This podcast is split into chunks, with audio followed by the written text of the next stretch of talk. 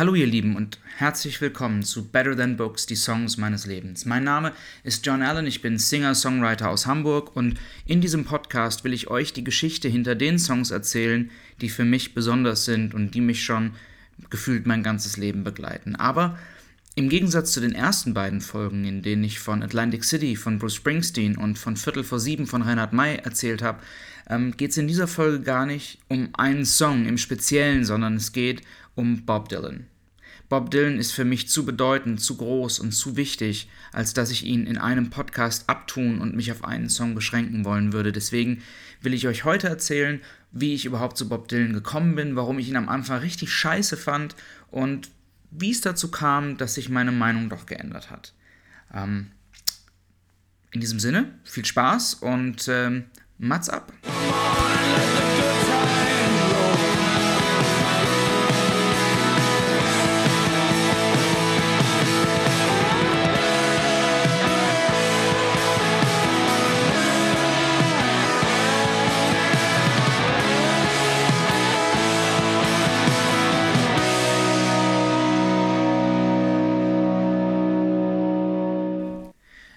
Es gibt einfach Charaktere, an denen scheiden sich die Geister. Charaktere, die derart polarisieren, dass es lediglich schwarz oder weiß gibt. Im Fußball fällt mir da Cristiano Ronaldo ein oder Slatan Ibrahimovic, die zwar von allen respektiert werden, aber so richtig sympathisch findet man die eigentlich nicht. Helge Schneider ist auch so ein Beispiel.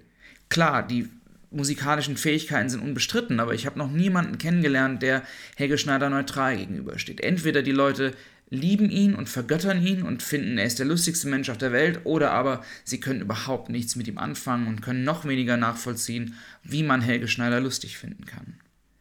Und das allüberragende internationale Beispiel ist wahrscheinlich Bob Dylan. Für seine Fans, wie mich, ist er ein Songwriter-Gott, der vollkommen zu Recht auch für ein Album mit 72 Minuten Stille gefeiert werden würde.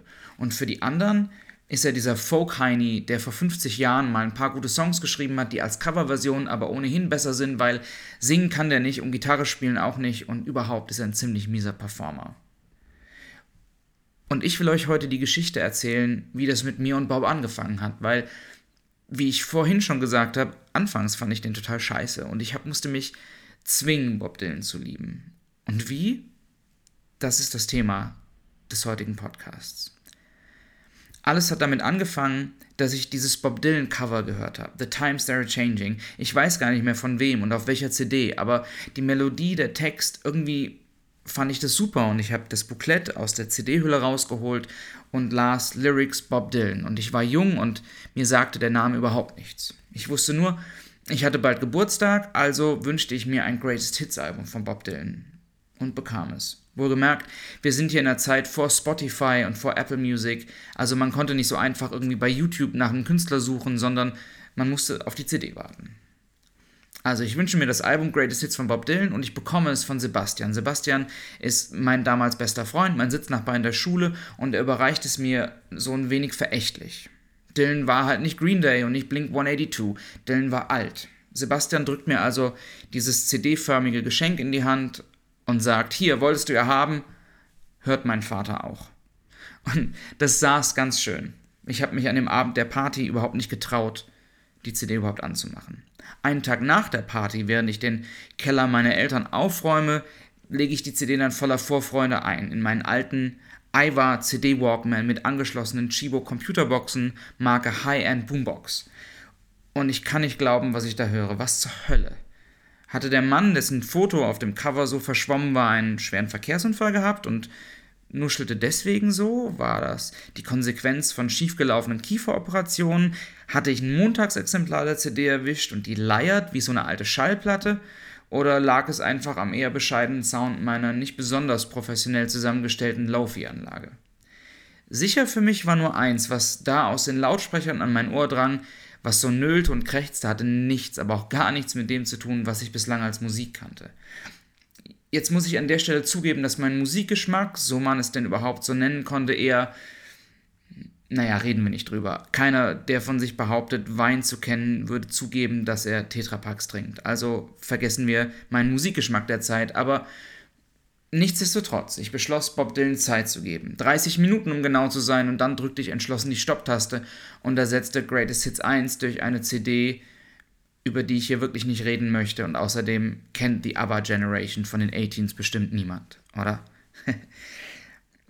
die Konsequenz war, Dylans Greatest Hits verschwand wie so ein ungeliebter Fehlkauf in den Tiefen meines CD-Regals und lediglich, wenn ich wieder mal einen der Momente hatte, in denen ich das Gefühl hatte, beweisen zu müssen, wie cool ich bin, sagte ich auf die Frage, was ich denn so höre, ganz lässig, hm, vieles, vor allen Dingen Altes. Da war Musik eben noch Musik. Und dann machte ich so eine nachdenkliche Pause und schob hinterher Dylan zum Beispiel. Großartig wirklich zu Bob Dylan gefunden habe ich eigentlich erst im Zivildienst. Einer meiner Mitstreiter hatte angefangen, Gitarre zu spielen. Wir verstanden uns gut. Ich hatte ebenfalls eine Gitarre zu Hause rumstehen und wir trafen uns, spielten und hörten Musik. Er stand auf Neil Young, auf REM und eben auch auf Bob Dylan. Und mehrere Jahre nach meinem ersten Versuch, Dylan zu mögen, gab ich ihm die zweite Chance und war ganz, ganz plötzlich elektrisiert. Plötzlich nölte die Stimme nicht mehr, sie, war, sie sang. Plötzlich schepperte der Sound nicht mehr, er war perfekt. Plötzlich waren die Texte überhaupt kein unzusammenhängendes Zeug mehr, es war in meinen Ohren irgendwie Poesie geworden. Nach und nach begann ich mir Bob Dylan CDs zu kaufen, mir Alben zu kaufen, sie zu hören und ich verliebte mich Tag für Tag neu in andere Songs und begann mit Passion Gitarre zu spielen, auch weil ich irgendwie davon ausging, dass das, was Bob Dylan kann, ich auf jeden Fall hinbekomme. Und ein paar Wochen später folgt dann die SMS. John, sag mal, Bob spielt in ein paar Wochen in Frankfurt, es gibt noch Karten. Machen wir, oder? Meine Antwort, ey, ist der Papst katholisch? So kauften wir also Tickets. Am Tag vor der Show besorgte ich noch Dylans MTV Unplugged bei Mediamarkt, sodass wir beide auf dem Weg zum Konzert im Auto was zu hören hatten. Matthias liebte sie und ich wollte sie ihm nach den ersten zwei Songs spontan schenken. Er lehnte das glücklicherweise ab und erteilte mir mit einem einzigen Satz die vielleicht wichtigste Lektion, die ich bezogen auf Musik jemals erhalten habe. Matthias guckt mich an und sagt, schenk sie mir nicht, warte mal ab, das wächst. Leg sie weg, hör sie in drei Wochen nochmal. Und er sollte recht behalten, Bob Dylans MTV Unplugged ist bis heute eines meiner allerliebsten Bob Dylan-Alben. Die Show hingegen war dann der nächste Schock. Wieso spielt er eigentlich keine Gitarre? Wieso hämmert der auf diesem absurd kleinen Keyboard herum? Und überhaupt, ich erkenne nicht einen einzigen dieser Songs. Dylans Angewohnheit, Songs teilweise bis zur Unkenntlichkeit zu verzerren und sich musikalisch immer wieder neu zu erfinden und auf der Bühne live und vor gut zahlendem Publikum zu experimentieren, war für vollkommen fremd. Alle Konzerte, die ich bis dato gesehen hatte, waren irgendwie gleich abgelaufen. Der Künstler kommt also auf die Bühne unter dem Applaus des Publikums und beginnt sogleich, zumeist möglichst nah an der CD, seine großen Hits gemischt mit den Songs des aktuellen Albums zu spielen. Er lächelt, er winkt ins Publikum, alle haben eine gute Zeit. Bei Bob Dylan passiert nichts dergleichen. Er sagt kein Wort, sein Hut, der so viel zu groß wie sein Keyboard zu klein ist, ist so tief ins Gesicht gezogen, dass man selbiges eigentlich kaum erkennen kann und er spielt ein Set bestehend aus Songs, von denen ich die meisten nicht kenne und die Songs, die ich erkenne, erkenne ich in der Regel erst im Refrain. Zudem betreibt Bob Dylan zur damaligen Zeit etwas, was Fans augenzwinkernd als Upsinging bezeichnen. Upsinging, für die, die keine riesen Bob Dylan-Fans sind, bedeutet, dass Bob Dylan melodietechnisch die gesamte Zeile auf einem Ton bleibt um nur die letzte Silbe der Zeile wahlweise nach oben oder nach unten zu ziehen. So wird aus dem Refrain von Like a Rolling Stone, How does it feel to be without a home? With no connection, home, like a complete unknown, like a rolling stone. Matthias und ich sind von dem, was uns da geboten wird, gleichmäßig erschüttert wie fasziniert. Nichts von dem, was wir erwartet und uns erhofft haben, ist irgendwie eingetreten, außer der Tatsache, dass wir wirklich beeindruckt sind. Bob Dylan verschwindet nach 90 Minuten ohne Zugabe von der Bühne und wir schauen uns an und sind uns einig, dass wir eigentlich eher das Gefühl haben, einem Prediger gelauscht zu haben als einem Musiker. Und dann passiert was, was ich noch heute auf Bob Dylan-Konzerten ganz erstaunlich finde, nämlich um uns herum beginnt alles plötzlich zu diskutieren. Mr. Tambourine Man war gestern deutlich besser als heute. Dafür hat er heute Down Along the Cove gespielt. Ja, aber ich mochte die Phrasierung in der zweiten Strophe von Tangled Up in Blue viel mehr als beim letzten Mal. Aber hast du diese neue Zeile gehört in Mr. Tambourine Man? Und ganz plötzlich dämmert es uns, dass Musik mehr sein kann als blankes Entertainment. Musik war für alle um uns herum Wissenschaft geworden. Wir sind Teil eines beinahe verschwörerisch wirkenden Zirkels. Dass Bob Dylan nicht der beste Sänger war, geschenkt. Dass Bob Dylan offensichtlich sich nicht für sein Publikum interessiert, geschenkt. Dass Dylan nicht, sich nicht in Abläufen von Rockkonzerten unterwirft, irgendwie außergewöhnlich.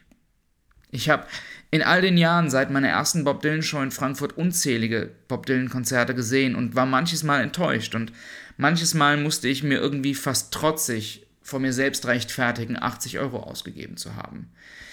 Ja, es ist halt Bob Dylan und man weiß nie, was man bekommt. Und es stimmt, es gibt Abende, da passt nichts zusammen. Es gibt Abende, da mutiert Bob Dylans Band zu einer Gruppe überbezahlter, übertalentierter, aber ahnungsloser Musiker, die irgendwie ziellos ins Nichts jammen, in der Hoffnung, dass das, was sie da zusammen fabrizieren, irgendwie zu dem passt, was Bob Dylan vor ihnen unnachgiebig durchzieht. Es gibt Abende, da würde ich sagen, ist die gefühlt schlechteste Barband im heruntergekommensten Irish Pub tighter und spielt grooviger als Bob Dylans Band. Und es gibt Abende, an denen die Band wahrscheinlich nicht mal weiß, welchen Song Bob Dylan als nächstes spielt und überhaupt in welcher Tonart. Ich erinnere, dass ich mal in der Dokumentation über Tom Petty ein Interview mit Mike Campbell, dem Gitarrist der Heartbreakers, gesehen habe, die in den 80ern mal die Backingband von Bob Dylan war. Und Mike Campbell erzählt in dem Interview, dass Bob Dylan jeden Abend die Setlist verändert hat, aber nicht nur die Setlist, sondern den Stil und die Tonart des Songs auch. Und das führt dann dazu, dass der erste Song rum ist und Bob Dylan sich rumdreht zur Band und den nächsten Song ansagt und gleichzeitig, wie er sich ihn musikalisch vorstellt. Sowas wie jetzt All Along the Watchtower in Fis-Moll als Walzer und dann einfach anfängt. Und die Band muss irgendwie sehen, wie sie hinterherkommt. Einer von Bob Dylans Schlagzeugern wurde mal gefragt, wie es denn so sei, mit Bob Dylan auf Tour zu gehen und im Studio zu arbeiten. Und der antwortete etwas resigniert, dass er dazu gar nichts sagen kann, weil Bob Dylan mit ihm persönlich nie gesprochen habe. Aber so skurril das klingt, es gibt eben auch die anderen Abende. Es gibt die Abende, an denen jedes Experiment glückt und jeder Versuch gelingt und der geneigte Zuhörer Zeuge von einer Show wird, wie sie kein anderer Künstler auf diesem Planeten zu geben in der Lage ist. Er wird Zeuge von einer Art Genese, von einer Neuerschaffung oder von einer Neuerfindung eines Songs. Ich würde sagen, so von einer Form musikalischer Wiedergeburt. Nicht nur, aber insbesondere an so Abenden ist Bob Dylan Krieger und Heiler, Zerstörer und Erfinder, Pionier, Liebhaber und Herzensbrecher. Er ist so eine Mischung aus Hendrix und Sinatra. Er zerlegt die Songs in seine Einzelteile, baut sie live auf der Bühne neu zusammen und es entsteht was Wundervolles. Das ist die eine Seite. Was mich auf der anderen Seite so fasziniert, ist die Tatsache, dass er in einer Zeit, in der jegliche Mysterien gelüftet sind, in der wir dank Social Media alles über jeden wissen, ein Rätsel bleibt, dass er es geschafft hat, sich eine Privatsphäre um sich herum aufzubauen, die wie eine undurchdringbare Membran ist. Keiner weiß so wirklich, wer er ist, was er tut. Ist er verheiratet? Ist er ein netter Kerl? Es gibt keinen Instagram-Account, es gibt keine Strandfotos, kein Hallo, wir sind hier im Studio Snapchat, es gibt keine Talkshow-Auftritte, keine Home Stories, keinen Facebook-Account. Und ähm, in einer Zeit, in der Menschen immer gläserner werden, in der es gerade für Musiker immer wichtiger scheint, so greifbar wie möglich zu sein, so erreichbar, so öffentlich und so offen wie möglich, sitzt Bob Dylan auf seiner Insel und schwebt über den Dingen. Ich habe vor einiger Zeit im Rolling Stone mal einen Artikel gelesen, in dem stand, Dave Grohl sei der Tod des Rock'n'Roll, weil er durch seine Art und durch seine Fannähe die Grenzen zwischen Fan und Star irgendwie verschwimmen lassen würde. Denn Wahres Anhimmeln sei nur dann möglich, wenn es nicht auf Augenhöhe passiert. Das Magazin ähm, der Rolling Stone hat das verglichen zum Beispiel mit Led Zeppelin, ähm, die deswegen so faszinierend seien, weil sie diese mystischen, beinahe übermenschlichen Kreaturen gewesen seien. Und die werfen in dem Artikel die Frage auf, ähm, wäre David Bowie wirklich David Bowie geworden, wenn ihn ein Reporterteam bei seinem Strandurlaub begleitet und abgelichtet hätte? Und so sehr ich die Nähe zu Fans schätze, sowohl als Fan als als Künstler, muss ich doch sagen, dass das Rolling Stone an der Stelle ein gutes Argument auf seiner Seite hat. Scheinbare Unnahbarkeit übt eine gewisse Faszination aus. Nichts zu wissen ist damit Mysterium und, und alles zu wissen kann manchmal eine Enttäuschung sein. Und Bob Dylan ist eben der König der Mysterien, das letzte große Enigma der Musikwelt. Und was noch dazu kommt, ist, dass ich Bob Dylan zwei der wichtigsten Erkenntnisse, die meine eigene Sichtweise auf die Musik geprägt haben, verdanke. Erstens, kenne dein Zielpublikum und sei Egoist. Es ist so, dass ich in allererster Linie Musik für mich selbst mache. Ich schreibe für mich, ich performe für mich, ich singe für mich, für niemanden sonst, nicht für meine Familie, nicht für meine Freunde, nicht für mein Publikum. Vor einiger Zeit hatte ich in Köln nach einer Show mal ein Gespräch. Ein junger Mann kommt zu mir und erklärt, ich hätte schon seit keinen guten Song mehr geschrieben, seit Jahren. Ich hätte überhaupt seit Home keinen guten Song mehr geschrieben und all diese neuen Songs, dieses Darkness und Water Rising Zeugs, das würde ihm alles überhaupt nicht gefallen und überhaupt, es würde auch gar nicht zu mir passen. Und er sagt, John, dein Publikum will mehr Songs wie Home. Schreib sowas nochmal und immer wieder. Und ich schüttle den Kopf und ähm, sage, nein, mein Lieber, ich schreibe nicht für mein Publikum, ich schreibe für mich. Wenn ich irgendwann einmal wieder einen Song wie Home schreiben möchte, dann tue ich das. Bis dahin keine Chance. Und er schaut mich verächtlich an und sagt, wie arrogant bist du denn? Dein Publikum ist dir also egal. Tolle Einstellung. Und ich erkläre ihm, dass er in gewisser Weise recht hätte. Mein Publikum ist mir beim Schreiben egal. Ich würde und werde niemals einen Song schreiben, hinter dem der Gedanke steht, ob er meinem Publikum gefällt. Ich werde niemals bei einem Arrangement im Studio oder bei einer Show mir die Frage stellen, ob die Songauswahl oder der Stil meinem Publikum gefällt. Ich treffe die Entscheidung basierend allein auf einer Fragestellung, nämlich gefällt es mir? Möchte ich das so machen? Möchte ich, dass mein Song so klingt? Möchte ich diesen Song heute spielen? Das kann man mir natürlich als Arroganz auslegen, aber dabei muss ich auch sagen, dass ich natürlich bei all dem hoffe, dass mein Publikum meine Songs mag. Ist dies der Fall, freut mich das sehr. Ist dies aber nicht der Fall, ist es mir lieber, ich mag meine Songs und andere nicht, als umgekehrt. Ich kann besser in den Spiegel schauen, wenn ich vor drei Leuten Songs spiele, die mir gefallen, als vor einer Arena zu stehen und Songs zu spielen, auf die ich keinen Bock habe. Das muss mein Publikum im selben Maße akzeptieren, wie ich mit meinen Konsequenzen zu leben habe. Im selben Zug treten immer wieder Menschen an mich heran und an zahlreiche andere Künstler auch, die sich Songs wünschen. Ich habe kein Problem damit, im Gegenteil, ich empfinde es als Kompliment und würde immer versuchen, diese Wünsche auch zu erfüllen. Allerdings tue ich mir schwer damit, dass Menschen von mir erwarten, dass Menschen von mir erwarten, diese Wünsche zu erfüllen. Wenn aus Wünschen Anforderungen werden, von denen abhängt, ob Leute gerne oder nicht zu meinen Shows kommen, dann schalte ich auch gerne auf stur. Und diese Form von Sturschalten habe ich von Bob Dylan gelernt. Zweitens, ein Song ist ein Schnappschuss. Bob Dylan wurde einmal in einem Interview gefragt, warum er denn seine Songs immer wieder ändere und teilweise bis zur Unkenntlichkeit verschleiert. Und er antwortet, dass für ihn Songs lebende Organismen sind, die sich immer weiter entwickeln. Die Aufnahme auf CD hingegen sei lediglich ein Schnappschuss. Und er sagt, von ihnen erwartet doch auch niemand, dass sie 1995 noch so aussehen wie auf einem Familienfoto von 1975.